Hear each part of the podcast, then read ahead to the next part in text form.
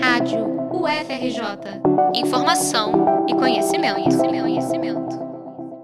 O transtorno de personalidade narcisista, TPN, é uma patologia, ou seja, uma doença que precisa de tratamento adequado. De acordo com uma pesquisa realizada pela empresa farmacêutica MSD, estima-se que 6% da população geral tem esse transtorno. Dentre os diagnósticos estão falta de empatia, inveja, exploração dos outros para alcançar os próprios objetivos, necessidade de ser excessivamente admirado, entre outros.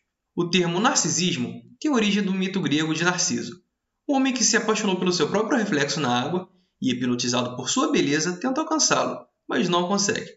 Frustrado, abandona o espelho d'água e morre em seu desgosto. Apesar da literatura pregar que o narcisismo atinge mais homens, na realidade, as mulheres costumam ser mais afetadas. Isso porque existe toda uma pressão social em cima do gênero feminino, criando expectativas sobre a maternidade como lugar comum de que toda mulher tem vocação para ser mãe. A psicanalista e pedagoga Isabel Barreto se dedica a pesquisas sobre o narcisismo materno. Ela também afirma, com base em seus pacientes, que a maioria dos genitores narcisistas é composta por mães. No entanto, ela diz que é muito difícil saber ao certo o número de mães que se encaixam nesse quadro. Isso acontece porque o narcisista raramente vai aceitar ao psicólogo ou um psiquiatra para se consultar, já que ela sempre se vê como superior e detentora da razão.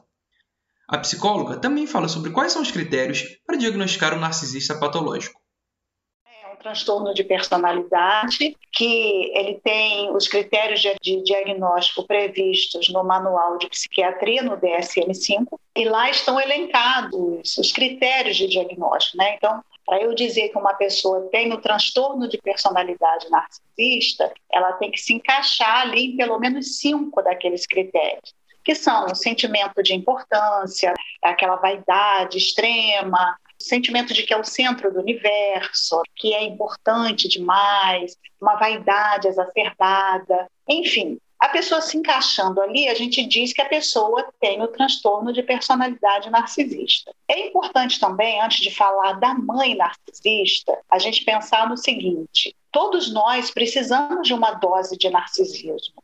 Né? Todos nós precisamos ser narcisistas num grau saudável.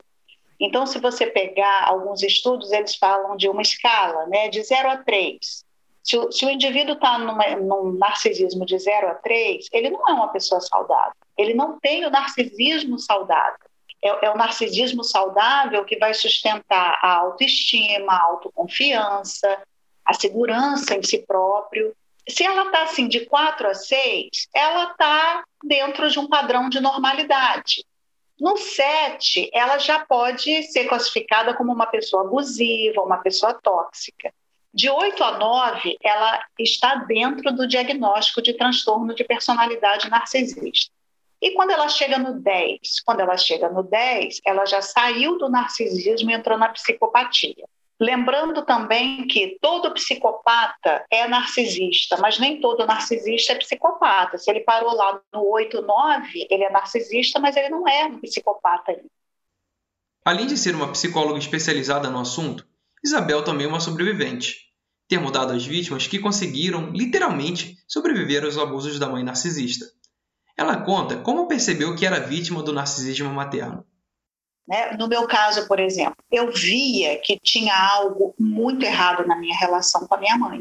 As minhas conquistas, por exemplo, ela chegava a se rasgar, rasgava a roupa. Teve uma vez que ela chegou até a, a confessar ela falou assim: eu não, eu não tenho inveja de você. Você pensa que eu tenho inveja de você? Eu tenho ódio. Quando eu penso que você fez tantos cursos, fez duas faculdades, ela, ela, ela, ela expressava isso, chegou ao ponto dela sentir a necessidade de expressar isso. Então eu via que tinha alguma coisa errada. E aí eu comecei a investigar, né, a ler, estudar, e cheguei no, no narcisismo materno. Os sofrimentos vividos marcam profundamente as vítimas. Para amenizar esse trauma, é altamente recomendado um acompanhamento psicológico. Porém, essa não é a realidade de muitas pessoas, que por vezes acabam não tendo condições de arcar com os custos de uma terapia. Felizmente, muitas vítimas têm se ajudado pela internet, através de grupos em redes sociais. Neles, os membros fazem desabafos e compartilham dicas de sobrevivências em lares abusivos. Uma das recomendações mais famosas para quem ainda não pode sair da casa dos pais principalmente para menores de idade, é a pedra cinza. Esse método consiste em não compartilhar nada com a mãe narcisista e evitar ao máximo se deixar afetar pelas ofensas. Isso faz com que ela não alimente o próprio ego. No Brasil, a população ainda vê a criança como objeto de propriedade dos pais. A violência contra criança e adolescente é naturalizada. É nesse país em que o número de denúncias de violência psicológica tem crescido tanto a ponto de superar de agressões físicas e de abuso sexual. Em dados coletados pelo Disque de Direitos Humanos, o Disque 100, ao todo foram denunciados 67.021 casos em 2019. O destaque negativo é para o estado do Mato Grosso do Sul, com maior número de violações, sendo 67,07 a cada 100 mil habitantes. Para uma melhora nesse cenário, é preciso, antes de mais nada, uma mudança cultural. Reportagem de Gustavo Martins para a Rádio FRJ.